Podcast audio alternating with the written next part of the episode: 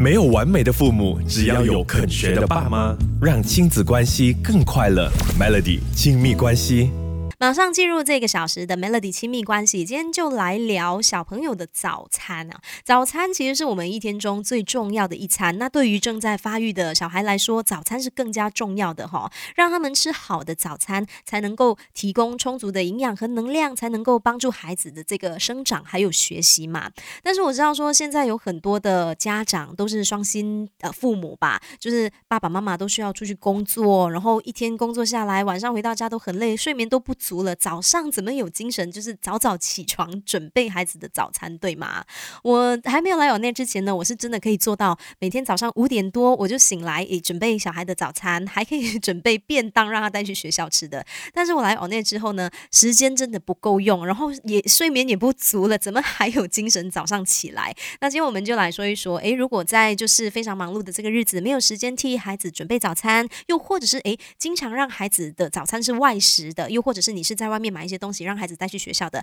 那这个早餐我们要怎样帮孩子确定哦？这个营养也是有兼顾到的哈。来跟爸妈分享哦，我们在挑选早餐的时候呢，最好是可以选择有丰富纤维的，像是全麦的三明治，其实是很适合拿来当主食的。那我们在选择的时候啊，就可以选一些就是这个三明治是有夹一些绿色蔬菜呀，或者是有一些番茄、青瓜、肉片，就是比较丰富的一个配料的哈。那这样的一个三明治。是来当早餐的话呢，除了能够给小孩有饱足感之外呢，也能够促进他们的肠胃蠕动，改善他们便秘的这个问题的。没有完美的父母，只要有肯学的爸妈，让亲子关系更快乐。Melody 亲密关系。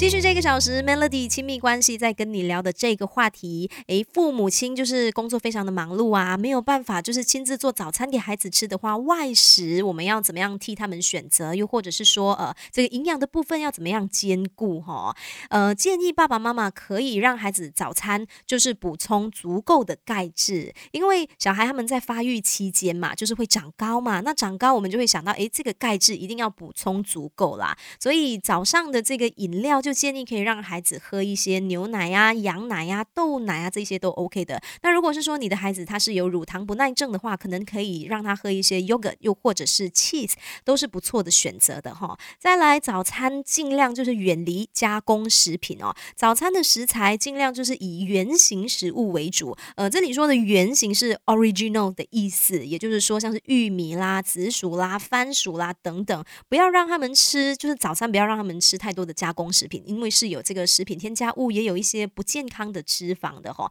而且也要注意哈，这些加工食品的钠含量非常的高，早餐就不要让孩子吃太多的加工食品啦。没有完美的父母，只要有肯学的爸妈，让亲子关系更快乐。Melody 亲密关系。你是有时间可以替小孩准备早餐的话呢，建议你在早上这一餐，就是小孩一早醒来吃的第一餐，你可以让他摄取优质的脂肪，像是 omega 三脂肪酸，无论是对小孩或是青少年哦的大脑发育都是非常重要的，可以提高他们学习上的记忆力还有专注力。那富含 omega 三的脂肪酸的食物，比如说有呃这个三文鱼啦、坚果啦，或者是你可以用葵花油或者是亚麻籽油来烹调食物哦，葵花。油或者是这个亚麻籽油也是富含 omega 三脂肪酸的。那最重要的当然就是要做到饮食均衡了。而且我认为说我们可以从小就让孩子知道说饮食均衡的这个重要性。那未来孩子在长大一些，他可能就是需要自己去购买早餐，或者是自己替自己准备早餐的时候，他也会知道说，诶，怎么样吃对自己是最健康的。健康饮食，我们应该从小就锻炼小孩，让他有这一个概念啊。